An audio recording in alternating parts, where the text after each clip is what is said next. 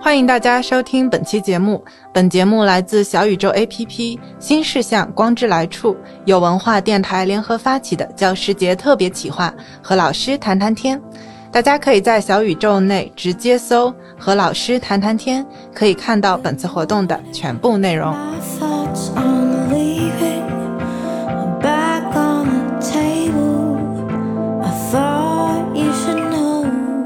Hello，各位听众老爷们，大家好，我是城市颈椎病理疗中心的主播马毅。然后今天呢，邀请来一位非常非常非常可爱的重磅嘉宾，是我们这个复旦大学中文系的教授梁永安老师。梁永安老师好。哎，马毅好，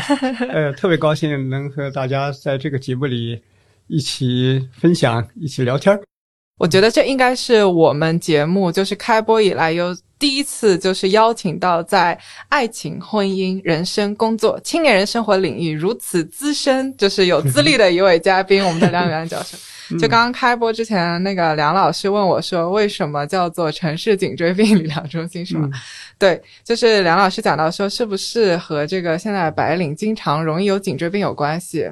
嗯，的确是，老师猜中了绝大的一部分，就是这个是很大的一个初心。嗯。就是最早我开始做这个播客的一个出发点呢，就是因为那段时间我的颈椎病很严重，然后我就没有办法看屏幕和手机，一看就会觉得脖子很酸，我就一直听播客，然后我就发现哇，播客是一个这么美妙的东西，那我也想要做一档播客，就是给所有在城市当中因为生活啊或者烦恼或者人生方向觉得脖子就是压力不堪重负的人，一个这个舒缓自己的出口。嗯然后每当你觉得自己脖子很酸很难受的时候，你就可以躺下来，闭上眼睛休息休息，听一下我们的播客，然后顺便按摩自己的颈椎。所以我们就叫城市颈椎病理疗中心。这个很是，就是有有一个给人一个精神的，呃，重点不在身体哈，对就是精神上的一个非常好的一个舒缓。我这几天就是一直在呃看梁老师的 B 站视频，是是，梁老师的 B 站视频都就是风格非常的。嗯就是有呃非常的明显，然后非常的统一。梁老师在自己这个呃非常丰富的浩瀚的书柜前面，面带微笑的坐下，然后嗯有一盏聚光灯打在梁老师的前面，然后梁老师侃侃而谈。我一开始听的时候，其实还有一些心不在焉的，嗯就是我不知道说我接下来要听到的点是什么。但是随着越来越听，就是梁老师第一个打动我的是您谈孤独这件事情。嗯，当您聊到就是说。孤独是你的选择，然后这个状态其实是你内观自己的一个过程的时候，我感觉到就是好像和梁老师寻找到了一些契合的点。其实像现在今天我想聊的第一个话题，就是也想跟梁老师聊一聊孤独，因为现在很多人选择独居，嗯嗯，而且独居成为就是比如说房型的一种一种主要推推荐的款嘛，除了这个四居的三胎家庭款，就是这种一居的啊，或者是两居的小年轻他的这种独居款。嗯然后还有就是因为独居，我们有非常多的这个餐饮的业态。然后我们也有了，就是各种各样的咖啡厅。其实咖啡厅是一个非常好的独居的场所。然后在每个咖啡厅，大家有一杯饮品，有一个角落。嗯嗯然后我们甚至于还有就是，比如说一些社交方式，像现在的娱乐里面，听播客其实就是偏就是和自己相处的一种娱乐。然后游戏也是你自己的选择，读书，然后一些沙龙也是。独居这件事情上，您有过什么样的经历呢？嗯，就是您如此对青年人的独居洞察的如此仔细，您是否自己也有过这么一段宝贵的经历？孤独啊，独嗯居这个事情啊，它不光是个简单的简单定义。我体会一开始体会这，甚至是在云南高黎贡山下面劳动的时候，劳动的时候呢，晚上我们那个寨子啊还很幸运，一条大河从旁边过，是要引一个流，引出去呢，山山脚底下有个糖厂，它要小糖厂、红糖厂，它要发电。发电用我们那里的水啊引渠下去，然后水力发电机带，所以就因为这个原因，那个发电厂啊、也不叫发电厂，就是榨糖厂，他就把那个一部分电啊，就是给了我们寨子，所以我们寨子还是有点儿呃有电的，那还是很当时还是很不错的。那七十年代，那是七四年、七五年的事情。嗯但是为什么孤独呢？就是晚上那个寨子大家都那日出而作，日落而息，晚上都傣族都睡了，然后你在那里四夜无声的时候，四夜很寂静的时候，就觉得出去你走在那个寨子里的小路上，那个路也不是个规则的，就是东一块石头西一块，你踩到每块石头都是知道的，嗯，就是你闭着眼睛都可以走每一。块石头都是哎，知都是知道。的，就是你每天，然后第二天要干什么也是完全清楚的，所以这时候你就觉得这个世界不再是有某种不确定性，你就会觉得一切一切都是都是确定下来的。那么这时候人呢就觉得好像就缺一种生命，好像第二天，只有那时候的体会，当时当时当时没读过，但后来我读那个海明威的《太阳照样升起》的时候，每天的新太阳那种感受，而在那个沉寂的乡村你是体会不到。所以我晚上就看书，看书的时候我就觉得特安静，就说特安静，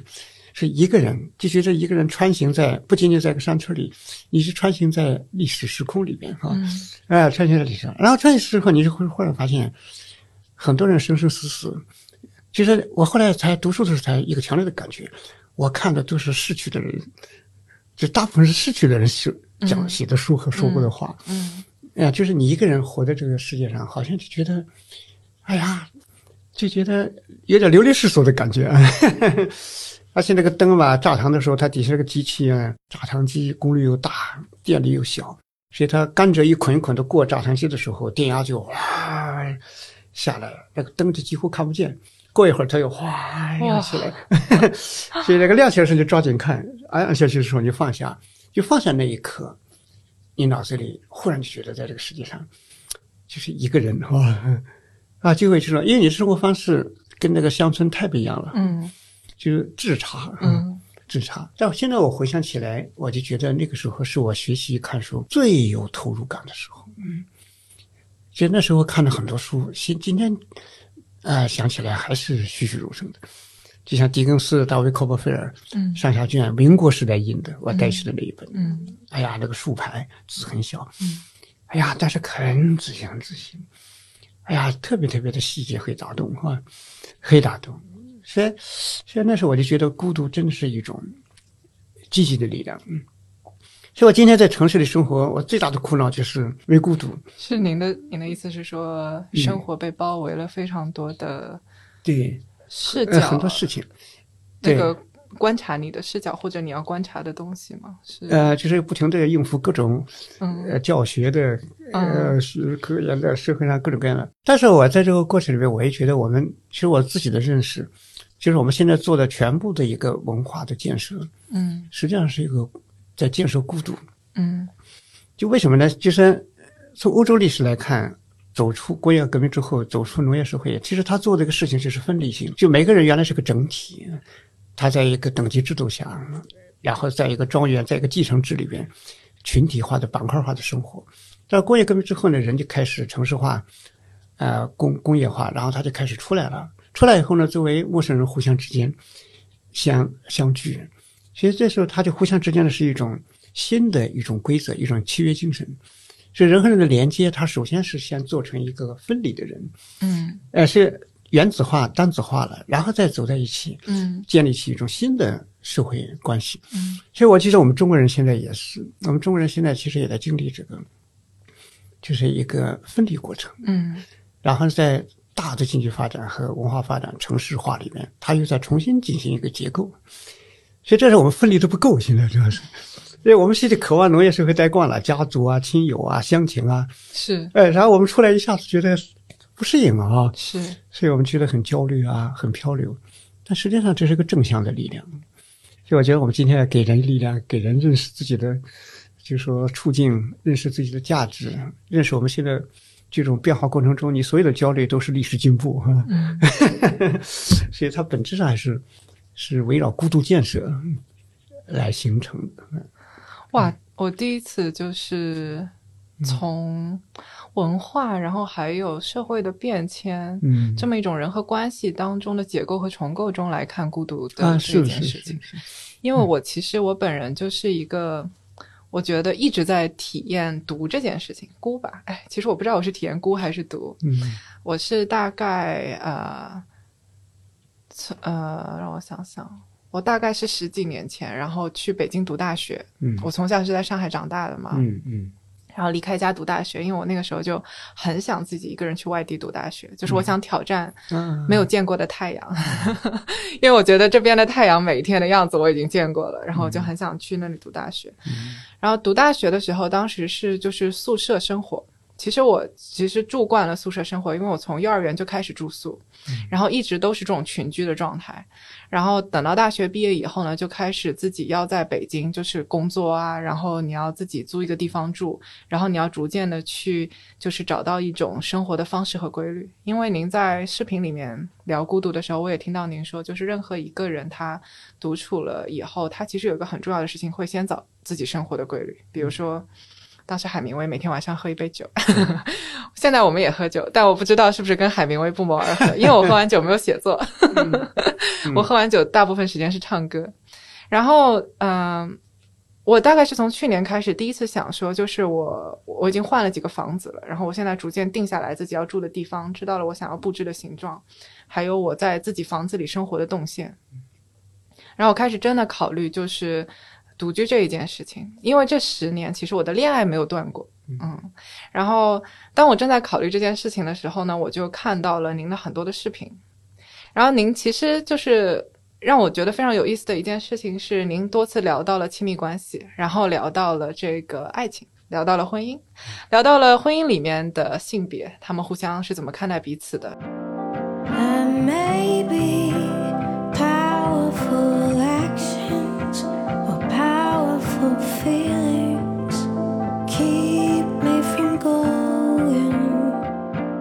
然后我也特别喜欢您录的，就是还有两个视频，一个是，呃，我记得应该叫做三十岁加未婚的女生不叫大龄未婚，呃这是第一个，这个我非常喜欢。就在这个视频里面，我第一次就是感受到说，我之所以，比如说大家会觉得三十多岁以后剩女，是因为我们把大龄未婚两个词语放在一起，它这个大和未形成一个对比，让我觉得，哎，好像少了点什么。这其实也是一种文化上面带来的潜意识嘛。然后还有就是有一个视频，我也觉得很有意思，就是说一生只爱一个人亏了吗？那个里面有一句话，您说其实真爱是一层一层发现的，嗯嗯所以最后就是有一句非常浪漫的定语，叫做您觉得用一生只爱一个人是一件很值得的事情。这两件事情都很打打动我。嗯嗯，但是其实现在就是，比如说像我身边的朋友，就是我身边的女生，大部分都是九二啊、九三，嗯九二九三，刚刚就是迈入这个三十加的坎，然后在一个自己生理上面和心理上面的转换过程。大部分人在职场上都干了有个五六年了，小中层啊或者什么的这种，然后他开始思考说，就是他自己的这种很舒适的生活状态，然后还有就是她的男朋友跟她的羁绊和即将进入婚姻以后组成家庭的状态之间的冲突，是她觉得非常迷茫的。就其实很想问您一个，嗯，我也思考了很久的问题，呃，在爱情和婚姻里面，同居嗯相处在一个屋檐下，是不是重要的？嗯嗯因为大家呃对这个都很消极啊，会觉得说分开呢，就是你们的感情肯定会恶化，然后怎么怎么样的。嗯，这个呃，就同居本身呢，它是一个可以说是个方向。方向嗯，什么样的方向呢，老师？呃，就是在你看美国六十年代嬉皮士运动之后啊，嗯它的性文化发展就非常的明显。嗯这个在这个之前呢，呃，五十年代作为那种亚文化里边的一批先锋分子，可能有一些，呃，就是在这种性文化里面的，呃，比较开放性一些。那么如果再往前算的话，就是在那个一战之后，就迷惘的一代，就在那个巴黎迷茫的啊，就是嗯迷惘的一代，在那巴黎左岸那一批，那它的亚文化形态，这里边出来的那些毕加索啊，或者是摩羯杨尼等等这些，那它其中有一个部分。就是那个性方面的，可能比较放纵一些，嗯但也不是全部都这样。但是他那个文化，就那种创意、一种文化品格、一种审美倾向，就是只能在这个群体里出现，嗯只能剩下你正儿八经的人还弄不出来。就是这画的各种爆炸性、各种各样的那种，哎，叛叛离性跟传统的那个绘画什么的，所以，所以这是一个，就是可以可以说啊，就是青年文化发展的时候，嗯它里边的一个很重要、很重要的一个成分。其实它里面对立的东西呢，不是说是我们放在自然性里边，哎，我们性文化，那人的本能或者怎么样，它的释放，其实它归根归根到底是它背叛什么，嗯，就是它的指向对象是吧？比如说，那现在的年轻人，上一代人还是处在从一而终的文化里边。嗯嗯，所以五十年代的时候都不叫男朋友女朋友，都是叫未婚妻、未婚夫。对象，啊，就是一对哎或者对象，那那就是确定的嗯如果当时如果一个女孩子哎跟这个谈谈谈两天不谈了，然后又怎么样，大家就说这个口口风就口碑就很不好啊。嗯那现在呢，已经社会到了这一步，那么这个时候呢，它的这个这个准线已经放的呃比以前松多了，是吧？呃，是一个特别大的变化。所以这个变化里边呢，可能就说我们现在的人呢，他就像美国后来七十年代之后，雅皮士兴起之后，逐渐的把六十年代的这些呃这种新文化、嬉皮士的新文化，就特别放纵的，后来逐渐的向着一个雅皮士发展以后呢，他就讲究第二次忠诚了。嗯就是在结婚以前呢，是一个很放的，嗯呃，那个东西呢，就是把他们的理论呢，就是把性和就是那个爱是分开的，嗯，就是一个人的成长，一个人的生物性，就是他必须有性的，嗯他们认为这个就跟吃饭喝水一样的，嗯嗯，然后爱不爱呢是另一码事？另一码事，但是婚姻呢是有要有爱的，嗯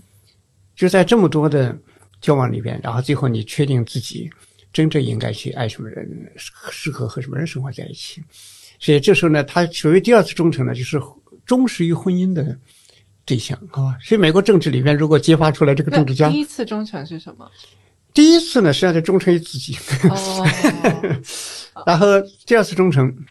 你看美国那政治家哪个揭出来什么克林顿那种什么，嗯是不是马上就是嗯、就很大的问题了变成。嗯所以这是一个就融合了传统和现代两个部分的，就清教徒的东西和现现代东西又结合在一起的嗯这样一个人生分段，嗯它是这么来的。那么中国呢，现在明显的就是说，就是说一个它关键的问题在哪里呢？就是说这个，呃，就是初见初恋，然后一口气走到结婚的，就这样太稀少了，真的啊。对，呃，太稀少了，太少，所以太稀少的话，那么这个恋爱里面呢，也必然就会也有这个呃同居的问题啊，嗯。所以这个问题就变成了一个，呃，好像就绕不过去的一个很大的一个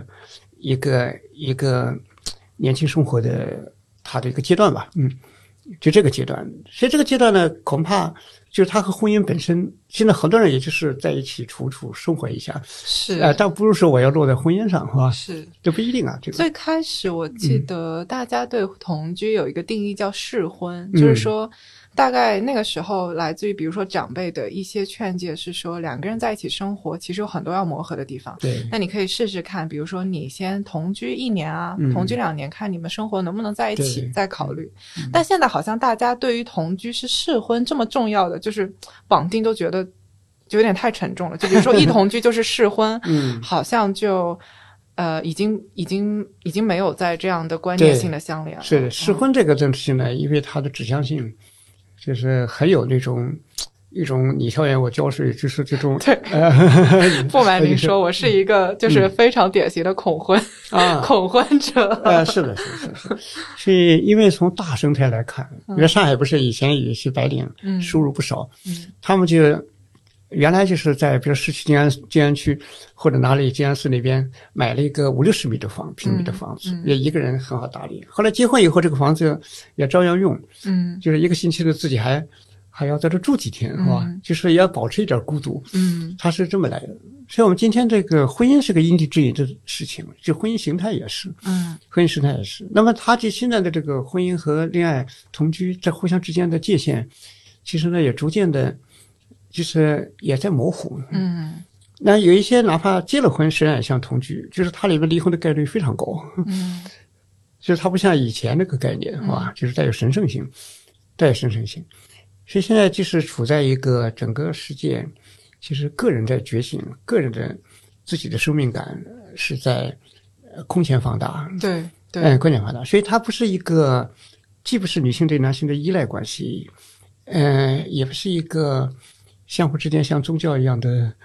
呃，那样一种互嵌是吧？对呃，捆绑对也不是，也不是，所以这个同居和那个婚姻，实际上这两个之间的，它的界限有时候都显得有点儿不太清楚了。嗯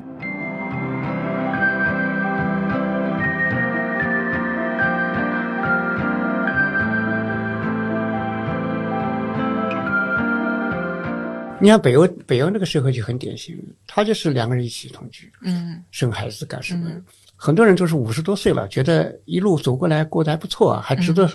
婚姻这个感觉，然后再去教堂。是是啊，一三个孩子、四个孩子带着，然后去举办个婚礼，是吧？就算结婚。对，但是国家法律制度跟上了，对它就是你同居关系是具有法律所具有跟婚姻一样的具有的那个财产权啊、什么权啊，它都是非常明晰，非常明晰。所以，所以这个从我们中国来说，嗯，这也是一个，因为上一代人还是一个农业社会的最后一代，他的那种文化，嗯所以下一代人呢是全球化背景下，嗯他进入了一个非常多元的阶段。嗯非常多元阶段，所以这种开放性很大。所以有时候我一个像我们一个学生，他也是大学毕业，呃毕业以后，呃，男朋友也是音乐学院毕业的，他们就要一起同居，要找一处房子，人不能找两处，还麻烦呢。对，哎呀，女孩子的爸妈就坚决不同意，哎呀，死活不让。为什么？是因为觉得说对女孩不安哎，全，，对对，就觉得这个好像他们觉得这个事情如果慎重如果分了以后，啊，呃，是不是以后就女孩子很亏啊？嗯，不好听，传出去，呃，不好听，对，他会这样想。对，那后来没办法，后来那两个就女孩子跟父母也是对峙了很长时间，最后父母也没办法，就就提就说这样，你们在上海一定要租一个两间一厅，嗯。呃，分开住，呃，多出来钱父母来付啊，呃 只好采取这位只这个睁着眼闭着眼的掩耳盗铃的方式啊，是是。是，嗯。在现在的这种亲密关系和恋爱关系里面，其实一直我们没有放弃的一个追求，嗯，还有方向是寻找我是谁。嗯就之前我的确有听到，就是比如说像佛教啊，或者里面的一些说法，就是人和人之间的关系其实都是一种此和彼的关系嘛。嗯然后之所以就是比如说我想牢牢的抓住这个彼，是因为我想通过它来确认这个此在哪里，就是我一直想要通过对方来寻找自我。嗯这其实也是一个，我觉得也算是一个向外看的过程吧。嗯在向外看的过程里面，就是有很容易有非常多的迷失，嗯比如说像比较笼统的，就是时代的这种卷，因为我们向外看到很多标准，嗯然后向外看到很多，比如说在这个时间点，或者是说在这样的层级应该达到的成就，嗯然后我们会有自我的焦虑，因为觉得我好像不见了，就是在这样时代的标准下，我好像没有跟上。没存在，这是第一个自我的缺失。然后第二个那种此和彼，就比如说在恋爱关系里面，因为我也有看您在视频里聊到嘛，就是大家会有这种张皇失措、患得患失，就是他今天有爱我多一点嘛，明天是不是爱了我少一点？然后通过这个来确认说恋爱中的我还存不存在。所以当刚刚就是您聊到您年轻时候那一段，就是在这个糖厂的嗯啊、机器的灯光下看书的时间，然后当灯光暗掉的时候，书翻过去，然后这个时候你突然感觉到天地一瞬，就是嗯。此时我独在这里，然后感受到那个我的时候，我觉得特别真切，就是好像那一刻，就是我们独处这件事情，就将自己从外在游戏拉回了内在游戏，就我突然觉察到说，哎，此时此刻，当下我在这里，嗯，所以就是，嗯、就在看您的作品，然后看您的视频当中，我感受到了一个非常呃非常有共鸣的一个观点，就是好像您谈论的爱情观和别人谈论的是有区别的。在很多别人谈论的爱情观，或者说当下的一些恋爱节目里面呢，他经常会分享技巧，一个人如何绑住另外一个人，一个人如何就是跟这段关系更紧密的技巧。但是在您的恋爱观里面，其实我听到的更多的是，嗯，无论你现在的年龄在哪里，然后你在感情当中的进程在哪里，或者说你对婚姻的考虑是什么，你在关系里面其实比较重要的是打开你自己，就是感受自我的那种打开。我想要开到哪里，然后，然后包括您刚刚就是说女生那个她父母觉得就是说同居不太合适那个例子啊，其实那个也是有一些向外，就是比如说像经常外在也会对我们施一些压力，会觉得说我们的器官或者我们的权利是共有的，他们对我们的权利跟我们的行为也有一些指向性啊，这些。这些其实也都无可厚非，因为父母有很多种表达爱的方式嘛，而且我们的文化里面就是有这种就是身体所有权本身就一直在争夺的事情，对，所以就是我想跟您，比如说再深入聊一聊的是，是什么就是让您如此关注在关系中自我的打开呢？嗯是您特别的什么样的情感经历吗？还是什么？啊，倒不是，因为我觉得人其实是很了不起的。嗯就是人的一生啊，我其实很叹息一点，就是我们很多人一生的完成度太低。嗯嗯，完成太低，就是说你的人从古代社会以来，他他跟动物不同，就是他开始就像个生灵一样，他一切的一切都来自于向往，就是他看星星看什么，跟一个真正，比如说他跟一个猴子看，跟一个大象看，嗯那是不一样的，他脑子里有很多想象力，嗯有很多不同的感受，就是他会把这个天地万物，那都给它灵化啊，都灵化。所以我们活在世界上真正的价值、真正的幸福，实际上就是我们，哎呀，走过四季，走过一年又一年，走过不同的地方，然后我们获得啊心里面的各种感动，那各种苦辣甜酸里边，啊，就是人在这个世界上就是这样，就是就是他自己，你说那个无机物，那多得了一点什么东西，吃的、喝的、玩的什么，其实那个还是有限的啊，有限。所以人和人可以彼此传递和交换，可以共享的，更多的还是我们心灵深处的，就是这样的一些这个非常非常打开的东西，嗯新的东西。嗯嗯所以我我就觉得一个问题了，就是很多人都是在爱情里面、婚姻里面，就是太实用了。您是就是怎么发现大家都太实用了？是身边人的一些例子吗？呃还是比如说吧，很多道德、很多温暖、很多是很善的行为。你看，我有一次看电视上，那都是、我估计都有十五六年前了，一个女歌星谈在北京电视台嗯的节目，就谈她对婆婆很好，嗯哎呀，经常会考虑婆婆。那个女歌星说：“哎呀，她的冬天暖，哎，冬天冷啦，夏天热啦，或者平时身体怎么样？哎呀，看着就是很美好。”后来，哎呀，那个女主持就说：“哎，你真是太真好这个儿媳妇，啊，会让婆婆，啊，对婆婆这么好。”后来吕冰说：“那只能这样，因为我对她她好，我对他好，老公才会对我好。”就说，就这么一绕，就当然也很好。就说我就看到我们一个感情它里边的，哎呀那种逻辑是吧？就那种逻辑。但是我觉得呢，实际上我们生活中是充满了那种可以在互融里面打开的东西。首先一个前提呢，就是你这个人的生命是不断的在扩大。嗯嗯，所以我也很喜欢树，树有年轮，但是年轮是一圈是扩大的，嗯还是那棵树。嗯，好浪漫。啊，哎，就是这样的，就说你你这样的话，其实彼此之间呢，就说你两个人真心相爱，然后呢，你都很真诚，然后你们就像花粉一样，互相之间可以出现新的人跟树不一样，它精神为什么重视人的心灵和精神？因为心灵它不像一个物种，一个物种是一代代的。就是复制遗传、是吧？它是以这个为主，而心灵不是，它会不停的有一种新的、新的意想不到的神奇的那这样一些变化的是吧？所以，所以我就想啊，就说在人这个关系里边，就是这样，每一就是好的爱情里边，第二天打开的是什么，今天都不知道。那就是未来的时间里边充满了我们人的一种飞舞起来的东西，好吧？嗯所以我是这么这么这么看的。所以这时候呢，我就觉得人很重要。嗯，就是人的关系里边，我看那个布鲁姆里边他写的那个呃，弗洛姆他写的《爱的艺术》里边，我在本科时候看的，那个对我印象很深。他说，人在世界上就是有我、你和和他，我、你、他三个关系。我就觉得我们现在很多人一辈子跟别人活的，哪怕是夫妻之间，也是我他关系。嗯嗯，因为我你关系是一种生命融合，嗯是一种共在，是是是一种共在。但这个前提条件是彼此之间都有很好的根系，嗯都有很好的跟土地的呃生长。然后这个时候呢，它不是外在的多少钱，啊、什么地位、多少权利、房租多大、车多大，不是这些东西，就它是一种生命互相之间的很深呼吸的一种感知，是吧？那我觉得这个就符合人的本质。嗯嗯那么今天我们就是很多人在一个，就是用哲学的话来说，就是在那种，他他在工具理性里面嗯，对做所有事情都是他将工具化的。自己也作为工具，哎，对自己也是他也没有把自己异化嘛，当个人。哎，对异化，就是所有东西都是被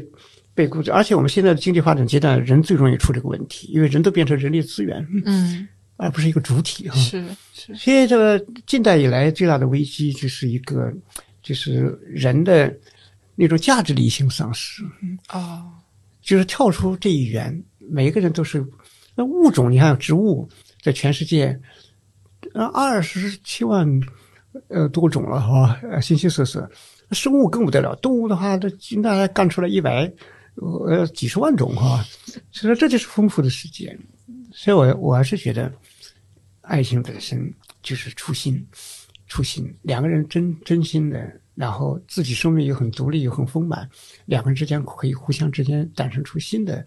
非常不一样的一个共在。嗯，这个任何人都不能替代。我觉得好的爱情是这样，别人不能替代，因为这种关系它建立起来的共创的一种新的，它不是这个世界上原来有的，那离开了就没有了，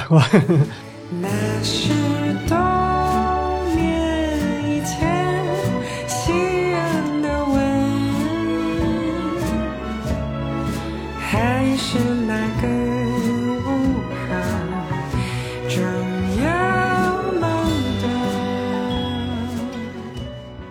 老师，您见过这样的爱情吗？哎，还是见过的。它是一种什么样的存在？这就是一个人对一个人吗？哎，他不是，因为我以前在文工团、歌舞团待过，嗯乐队里边，哎呀，我印象特别深的就是，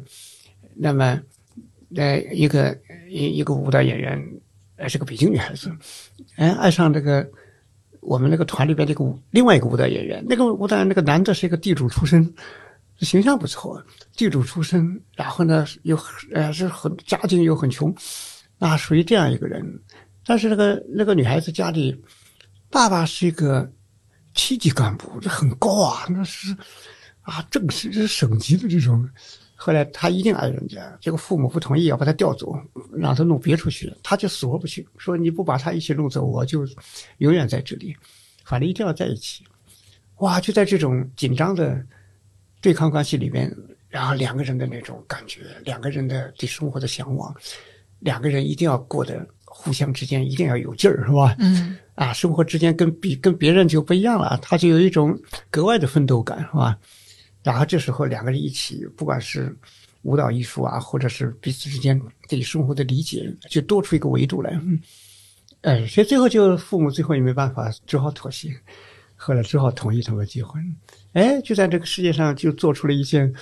很不一样的事情啊。嗯 那他整个的生活的心心情和格调，整个的生活里边的那种，在这个社会上的他自己的那个选择和将来的那种生活的打造，都会有一种不同的东西哈。我觉得这个就让我哎，我自己觉得非常很很感动的。嗯是。就您说的这种爱情，其实感觉就是有一个很重要的点，不在于比如说你遇到的那个人他有多优秀或者是多么，而是你清晰的知道说你想要遇到一个什么样的人，嗯。或者是说，就是就我发现说，比如说在恋爱这件事情里面，因为很多时候我们第一次心动的时候，呃，青春期嘛，比较小，嗯。对。然后其实那种时候，你的自我是就我是谁这件事我还不知道，然后我想要做什么，跟比如说我可能会想要什么样的生命，我也不知道。所以，如果在这种时候，比如说你遇到的那一个人，他能帮助你一起探索世界，然后你也愿意就是陪他一起探索世界，其实就是一段非常奇妙的这种爱情的旅程。哎，对对，是的，就好像任何时候，一旦我们比如说丧失了对自己的耐心和、呃好奇心，嗯我们还蛮难就是觉得这一段关系也开心的，对因为会把自己不断投射到对方身上。对，就就是我们说有容易有个误区，嗯因为有一次我在一个音像店看到音像店直播，就是当班的那个女孩子，嗯然后她的闺蜜来了，嗯那可能都是从好像是从什么农村来上海打工，两个女孩子聊天儿，我在那里选碟片，嗯就听着觉得很有意思。嗯那女孩子说：“哎呀，听说你最近找了个男朋友。”那个女孩子是是是是，啊，听说是又穷这个，又又啊又又什么，哎呀，就说好像收入也不高哈，那个听说也不见得帅，说你怎么凭什么会去喜欢他哈？嗯嗯，就是他说我就是觉得他人很好，就是人很努力，人很好。都说是哎呀，人很好有什么用啊？这个就当班那个女孩子说，说是哎呀钱少，那这个以后日子怎么过？哎呀，人女孩子嘛，说总归找个人想让自己过得更好一点，是吧？嗯啊，更轻松一点。你找了一个这样的，那怎么办？是后来就我听了，其实很有意思。那个那个那个女孩说：“哎呀，我觉得还行吧，就是一起什么什么。”其实我觉得就是容易有个误区，我就觉得找到一个好人是让自己更轻松，嗯去解决自己很多问题。嗯，但是我理解的好爱情是让自己过得更难。嗯，什么意思呢？哎，就说要面临很多压力了。嗯，然后这时候呢，自己的这种内心力量，嗯就两个人的真正考验两个人的那种生命力，好吧？然后他就会更努力，两个人一定要实现它，啊。哎，我也见过一些，就是这样。哇，他那时候那种真爱是一生就彼此之间啊，就是其实一个人一辈子不管男生女生，一一辈子都有很难的时候。嗯啊，这个很难是。年轻的时候女孩子好像呃容易是吧？然后再来追求，但是不是的，将来你看好了，也也有很多艰难时刻的。嗯啊，艰难时刻。所以这个时候，你看发展的时候，呃，对社会对女孩子设置的种种玻璃天花板，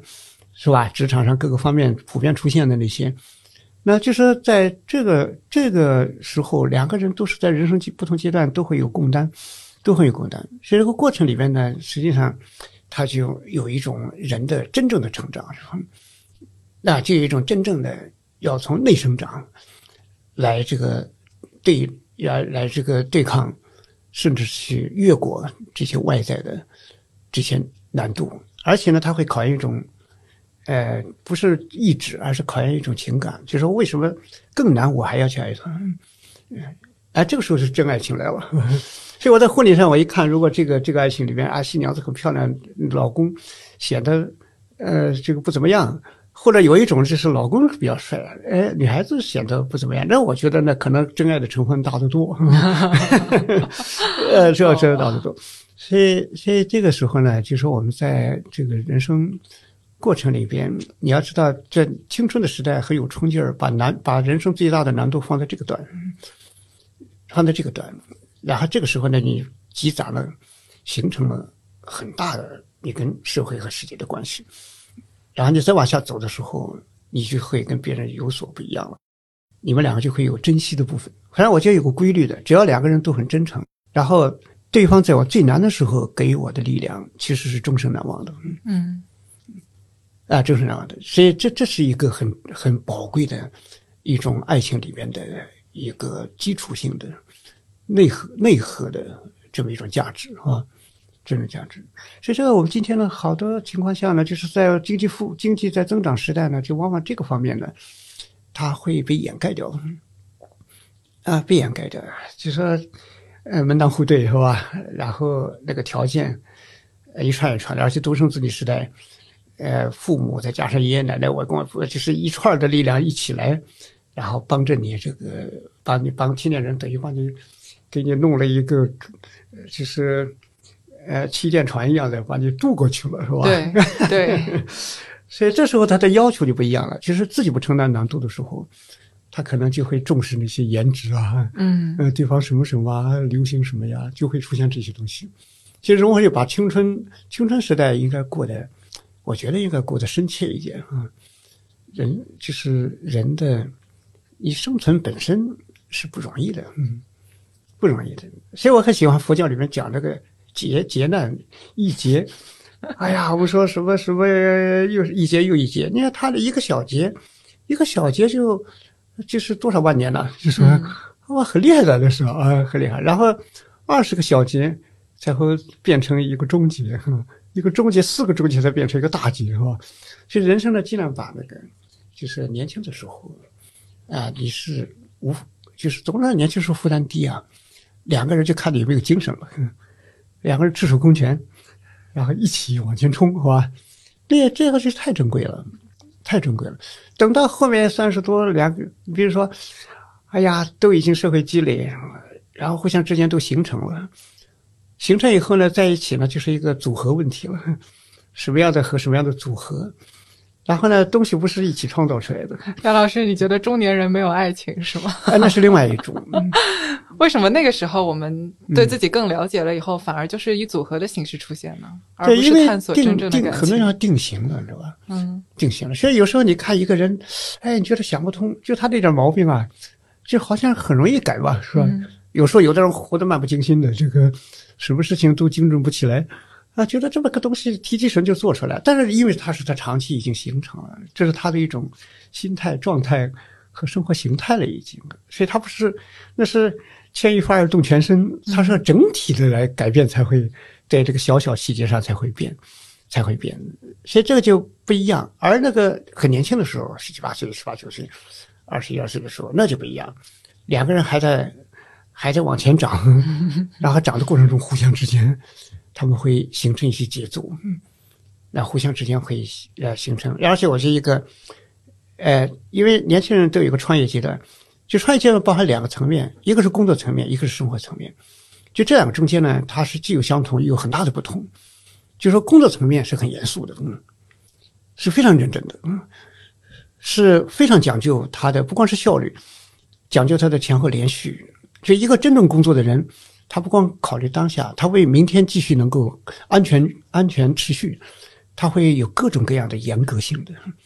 呃，绝不会里面未来埋下了一个呃 bug，埋下一个很大的问题。呃，今天没事儿第二天就有事儿了，是吧？就是隐患啊。就工作工作是这样的，嗯，但生活不是这样的，生活呢就很随意，是吧？嗯，呃，就是也不会影响别人，因为工作是牵扯到很大的一个社会性和那个呃协作性，啊。嗯所以一个成长的时候呢，两个人既会建设，呃，在各自在寻找工作，在寻找自己的劳动空间，同同时呢，生活空间，两个人形成一种很融合的一种生活方式，是吧？很融合的一种那生活的细节。所以这两个东西在人生来说是两个轮子，都非常非常重要，非常重要。所以这个过程里边呢，你三十多岁，然后你再在一起的时候，实际上他的这个过程没有共享的，这两个没有共享，所以这个时候呢，就有一种有有有有一种相互之间的匹配性。啊，匹配性，其实他自己已经对生活做了大量的选择了，自己已经形成，然后这个人也做过了，然后这个时候互相之间。哎，他在对接在一起，就像个变速箱的齿轮，然后看看咬合度怎么样，是吧？嗯哎，然后就这样。所以这这个阶段呢，他要调动出来一种东西，就是不管不顾的，嗯就是这时候他是不是按照那个理性逻辑、功利逻辑、实用逻辑来算的？其实那时候真正的爱情在这个阶段，就像三十多岁了，其实它是一种像燃烧，就一下子它是有一种生活工作中的那些实用性都不顾了。嗯就是一种很天真的状态。然后这时候呢，但是往往又很难，嗯会想很多，嗯会想很多。所以这这个这个情态下呢，就会出现像洛丽塔这样的，呃，里边那个亨伯特那个男主是吧？他三十八岁离了婚以后，要重新寻找生活，这他就要回归到自己当年十二岁跟那个小仙女谈那种，呃，儿童恋爱的时候那个状态，到满世界寻找，想相遇当年的，哎，最后看到这个。洛丽塔是吧？这时候我说洛丽塔写的非常好，就洛丽塔其实既工作和情感和生活这两个世界都没打开过，所以跟上亨伯特这样，所以这两个之间就有很大的一个差异。但是亨伯特本身呢，也有一种回归，就是把自己重新回到童年的那样一种。其实我觉得中年谈恋爱一定要回到童年，就是一定要有这么一种心境、心情，而不是那么理性化的，那那么。前前后后、推推移移、犹犹豫豫，其实那个东西呢是很容易造成彼此失望，彼此失望。就小细节，中中年嘛，他又又很成熟，也不会说，但是就是彼此的心理的失望会很多，不像年轻人彼此失望就吵起来了。是，所以就像那个多拉斯写情，多拉斯写那个《情深如诉》这个小说，我特别喜欢，就是两个中年人，嗯。他们在。咖啡馆彼此有点意思，后来到咖啡馆相聚，但是往往就变成茶杯里的风波。嗯。到最后环境一论一来，嗯。哎，也就很平平淡淡，就表面上平平淡淡，就这个情感就结束了啊，就结束了。所以这就是，就是一个人在成长中积累了他的文化资本，积累了他的物质资本，这个这个资本有时候会变成一种负担。嗯。听起来更像是在年轻的时候，嗯嗯，我们寻找的爱情和亲密关系是陪着我们一起去成长，嗯。然后探索世界的这么一个嗯。同同伴，对，是的，在中年的时候是寻找能够让你摆脱理性思维，对然后 再次就是对。世界产生这种探索和哎，对，打破欲望的这么一个同伴。哎，是的，嗯是的，是这样的。那所以其实感情在很多时候都在呼唤我们回到真的那个状态。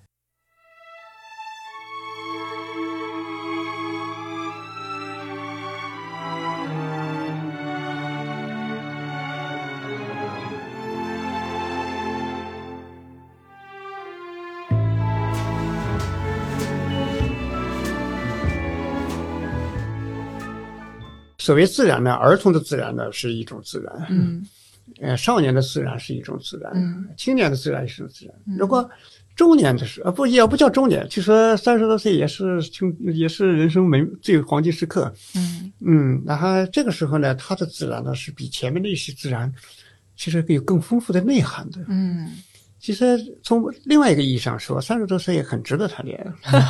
呃，因为他已经跟这个世界的丰富的关系是吧？对，然后心灵上也有很多很多，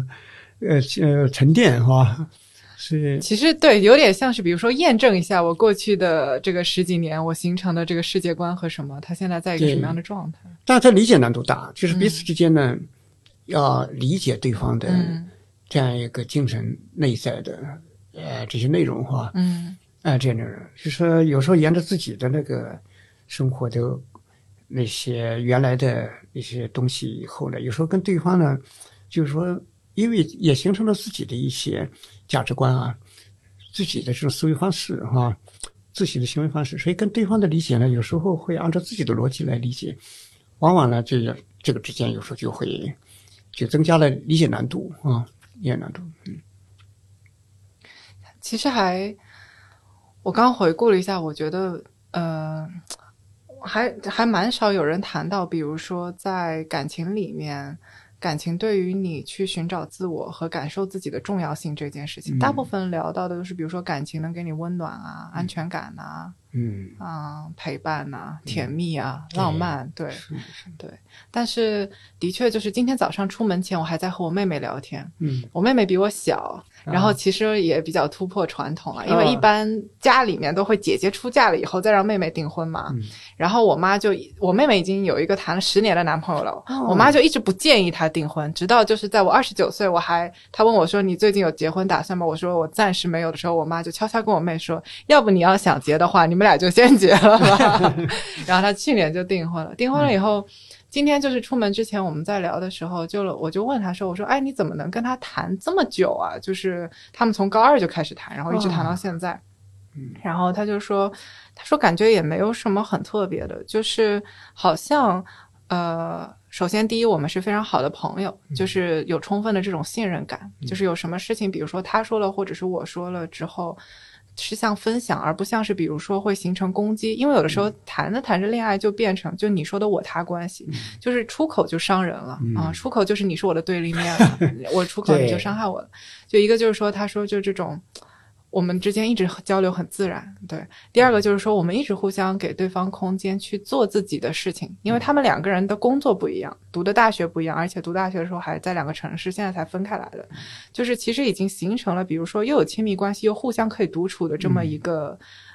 环境吧。嗯然后就是在。比如说，在这个我妹妹工作了几年，她想要换工作，不知道自己是谁，为什么要做这个行业的时候呢？她的男朋友也经历了这么一段时期，所以他们就互相帮助对方去探索自己。嗯，所以就他就聊到说，好像就是这一些东西，他稀稀嗦嗦的、七零八落的拼在一起，让他觉得说，这个人的话，接下来在一起再相处几十年没什么太大问题。所以对，所以他们就结婚。我觉得这个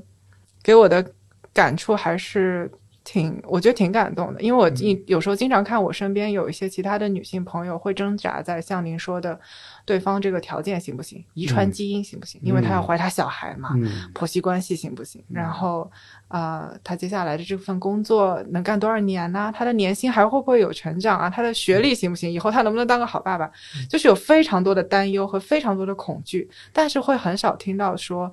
当下在我们这段关系里，我得到的。成长是什么？嗯就是我觉得这段感情对我最大的帮助是什么？就是都在想是不是未来无忧，嗯，嗯，所以其实也和我们以前一个，比如说老师从小教的这么一个思维是有关系的。我们经常会美化一些未雨绸缪的故事，就经常是因为有些人未雨绸缪，所以在灾难之中免于被席卷。很好鸟是，然后我们就造成了一种错觉，就是好像我一直可以未雨绸缪，但我其实觉得未雨绸缪是一个小概率的幸运事件。嗯，就是。嗯，这种当下，比如说每个当下，我的觉察到说，此时我在这里，然后此时他也在这里，我能看清对方的这种真实感，我觉得在感情里面是非常非常的重要的。嗯所以就今天听您讲了非常多的感情的事情的感觉，都是您非常支持任何一方 在情感关系当中大胆的、自由的创造和探索自己。然后我们需要的是，我在探索自己的时候，他不会觉得我在远离他，嗯或者我在减少对他的爱。其实有的时候是会有这种就是。呃，控制欲的，就是比如说，我也不想让你那么探索你自己，因为我希望你更多的关注点在我身上。嗯，所以“相爱相杀”这个词，我真的觉得很多时候它的确就是存在的。嗯。就是我们互相的这个亲密，我们互相的又想推开对方，嗯，所以对，听梁老师今天讲，对，讲确实，感情讲因为我们今天年今天的真的是新青年时代，嗯。嗯，新青年时代这个，因为大工业时代啊，是要求的人是，呃，我们可以从中国古代的就是农民的勤劳里边，呃，那种，哎呀，那种无限的付出里边吸取到一些动力，同时也可以从现代工业化以来的世界，然后它的那种，比如说新教伦理、清教徒的那种讲究劳动，是吧？嗯嗯，然后讲究这个奋斗，啊，这都都没有很大的推力。但是下面的一个时代，它就有很大的变化了，因为这个是这个整个社会融入了大量的元素，是吧？你比如说数字，是吧？呃，你比如说我们现在人工智能、大数据、形形色色，就是这些东西。嗯嗯，这些东西，现在人的需求，整个时代的需求在变化，那对人的要求也在变化，要求也在变化。所以就是说，一对好的恋爱里面，一对恋人，他可以去打开的空间和创造的空间，是是非常非常的不一样的。现在非常不一样，它既有那种呃工业时代的那种刚性，那同时又有这个数字时代。它的那种像元宇宙啊，或者什么虚拟世界等等，就是这些里面的灵动，嗯呃，那种丰富的感受。所以男女在一起的时候，今天这个时代是真正的到了这个，我的感觉，这是真正人类进入恋爱的时代。就是男女之间，它可以合成一种，就是面对这个新的世界，它会有一种非常，呃，好的一种共同的承接和共同的感受，然后共同的一种创造。女性的那种渗透性，是吧？那种，呃，那种直觉，然后那种这个语言能力，是吧？那种面对世界的那种，哎呀，他的那种叙事的能力都很强。而男性本身，他对这个世界的他的内在的逻辑，他的那种节奏，他的那种刚性，你说舞蹈也是，你说舞蹈，男性的舞蹈的时候，女性舞蹈就流水一样的，就是它非常的有种柔美哈。但是男性舞蹈的节奏感，就是它的那种张力就非常好。其实这个我们现在世界的新的一种创造性的人生，其实离开了任何一个方面都不行。其实这个时代已经不是以前那个猎人时代、体力或者打铁的工人时代了，它已经进入到我们一个真正的人的一个全方位的一个新的一个展开的一个时代。所以这时候，一个青年人的价值、未来的希望，就在于你能针对对接这个时代的什么需求，然后做出什么样的新创来。嗯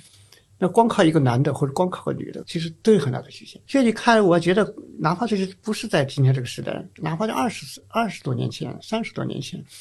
你看日本的那个，呃，就是电影导演啊，就是导演的那个那个什么，呃，戏雪啊，那个就是石川昆这么个导演，他所有的好作品都是跟他那个太太，这太太是个编剧。就是就是给他写剧本，哇，就特别好啊。后来他太太是大概是八六年八几年，后来得癌症去世了。去世以前，姚志亚是给他把戏曲剧本写好，嗯这这是石川坤最后一个经典了，这是日本四大导演之一了。从太太去世之后，他再也没有拍出，再也写不出、拍不出这个像他以前的电影了。喝不完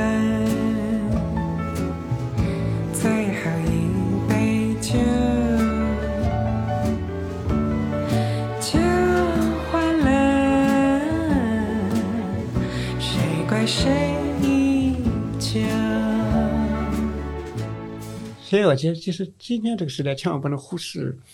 一个婚姻，不光是组织个家庭，实际上它是也是你的一个生命的一个啊，它的一个特别好的一个释放哈。嗯嗯，真是。所以，所以今天的人呢，就说千万不要做一个把人物化的嗯这么一种想象哈。嗯，不要想象，其实这个实际上就是真的是男女在一起，它是一种心灵之约，然后一种灵魂的相互之间的，呃它的一种很大的听起来像是互相能成为对方某一个时刻的缪斯。啊，是的，是的对，对你在这个世界上，有时可以带给我灵感。对，一个，因为今天真的是一个全世界最高的价值，就是灵感的时代，嗯创意嘛，嗯现在特别讲原创，嗯，特别讲原创，而且原创的要求很高啊，不光是理念，还有形式哈，还有具体的那种形态等等。但是年轻的时候有个犯的大错，就是不珍惜。但珍惜是个谬论，失去了就珍惜和失去是同时存在的。如果我没有失去过，其实不知道什么叫珍惜。对就苏格拉底讲的那个，让人去在那个麦田里面走过一百对米，然后捡找麦最大的麦穗，是吧对？他总觉得前面对，啊，最后没有了。Good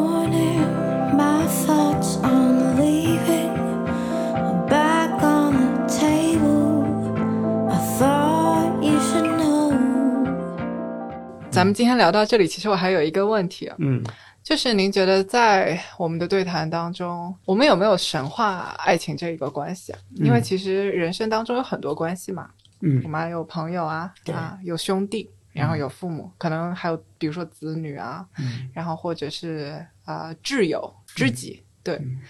我们就我刚刚在聊的过程当中，就是我发现你就是比如说爱情当中的很多东西，其实在这些关系里面有时候也能得到。嗯我们是否比如说，有的时候正是因为我们对爱情过于看重和尊敬，让我们对它就是怅怅然若失啊，或者是就是患得患失，然后才会在里面发生一些误解，或者产生了一些负面情绪。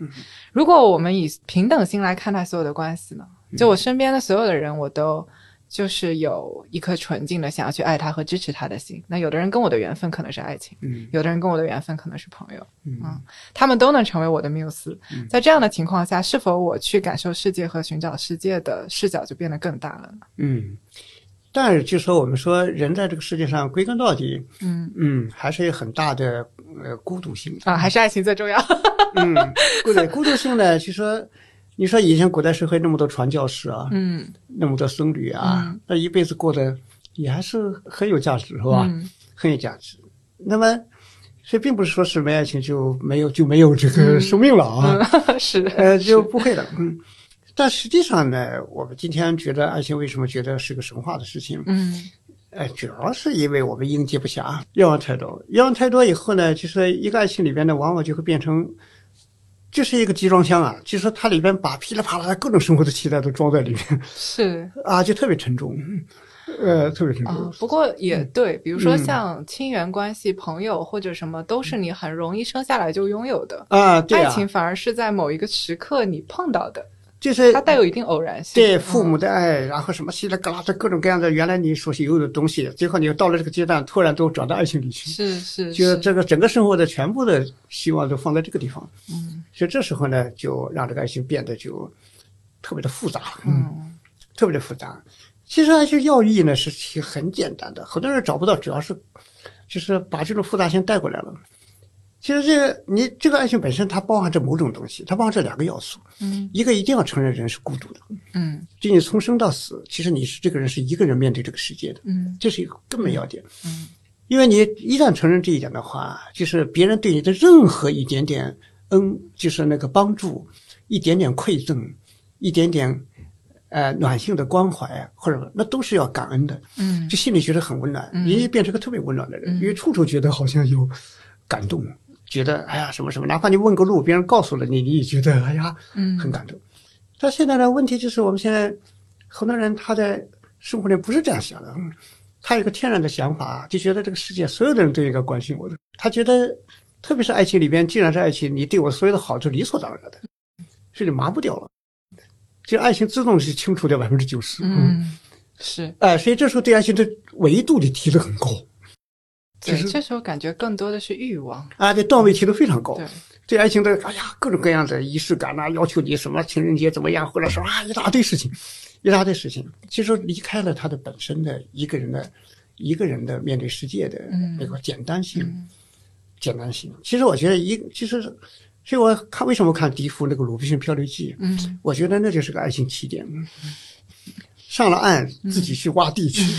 自己去建屋子，是吧？自己这这个世界完全是一个人应该自己嗯要完成的事情。他写出了一种真相，嗯真相。但现在我们的人呢，就是从小养成的习惯啊，啊，觉得就是别人怎么怎么照顾我都是应该的。嗯所以这时候把爱情就最大的摧毁就是爱情本身，爱情本身。所以啊我觉得爱情不是神话了，不是神话了，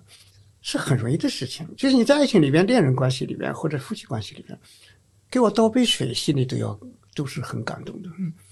就觉得这是一个上帝的恩惠一样的。因为本来是我应该自己渴了，我自己去倒哈，哎，然后我冷了，哎，我应该自己去嗯解决的，或者怎么样。但是呢，哎，他关心我，怎么怎么样，那我也关心他，就互相之间的都感恩，嗯这个爱情就暖得很了，就，嗯嗯，他给我做个饭或者怎么样，那都是特别好的，是吧？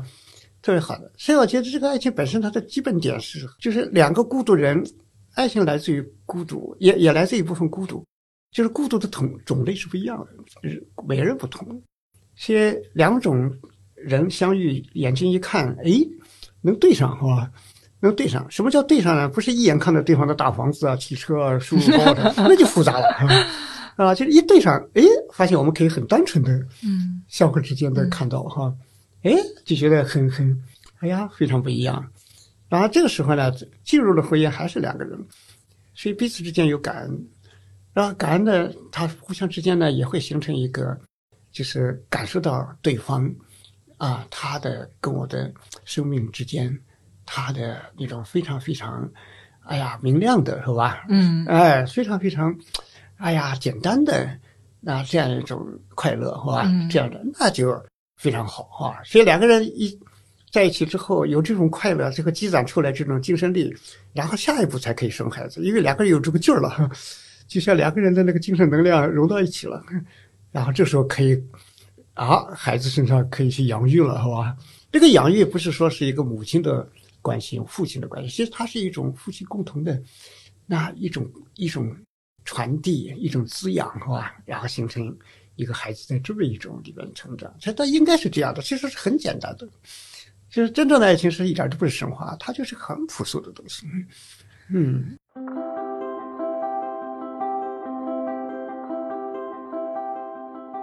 您的话让我想到一个画面，嗯。就是茫茫的大海，然后每个人可能有一个小筏，对然后我有一个小小的这个江吧，嗯。然后我本身的话，实际上是我要从一个岛划到另外一个岛，这个是嗯我的人生，对我要度过这里。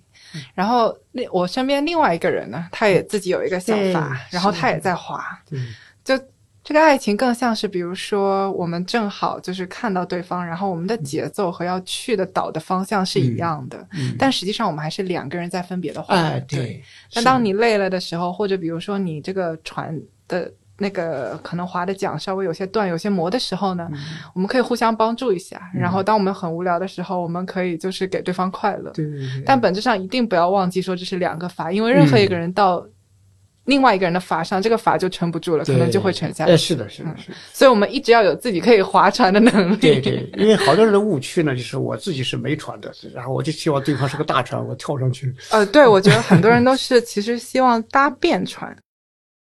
哇，那今天和梁老师的聊天非常非常的尽兴，嗯，关于爱情，然后关于婚姻，关于工作和你自我的状态，其实今天梁老师跟我们分享了很多，就是来自历史的、来自文学的、来自文化的、穿越时空的这样的观点。我发现其实和当下的我们是不谋而合的，嗯。嗯是对。这个时代往下走的时候，越来越需要这样一种新的一种人生精神啊，一种爱情的是这样一种追求。我们对我，我觉得我们就是不断的感受，然后融合，然后突破，就它就是一个非常快乐的往前走的过程。嗯是是，我特别喜欢梁老师，就是有一期用在他视频里面的一句结尾，我想今天也用在我们的播客里，好吗？哦，谢谢。就我听到梁老师说，就是我们是时代的旅人，然后希望我们成为一起前行的同伴。对，很开心今天和梁老师一起前行了这么一个多小时，我也很高兴，这个也学到很多啊，我也感受到很多欢迎梁老师常来我们的城市颈椎病理疗中心。啊，一定一定，谢谢谢谢。吹不动谁眼前的风，风一动，忽然谁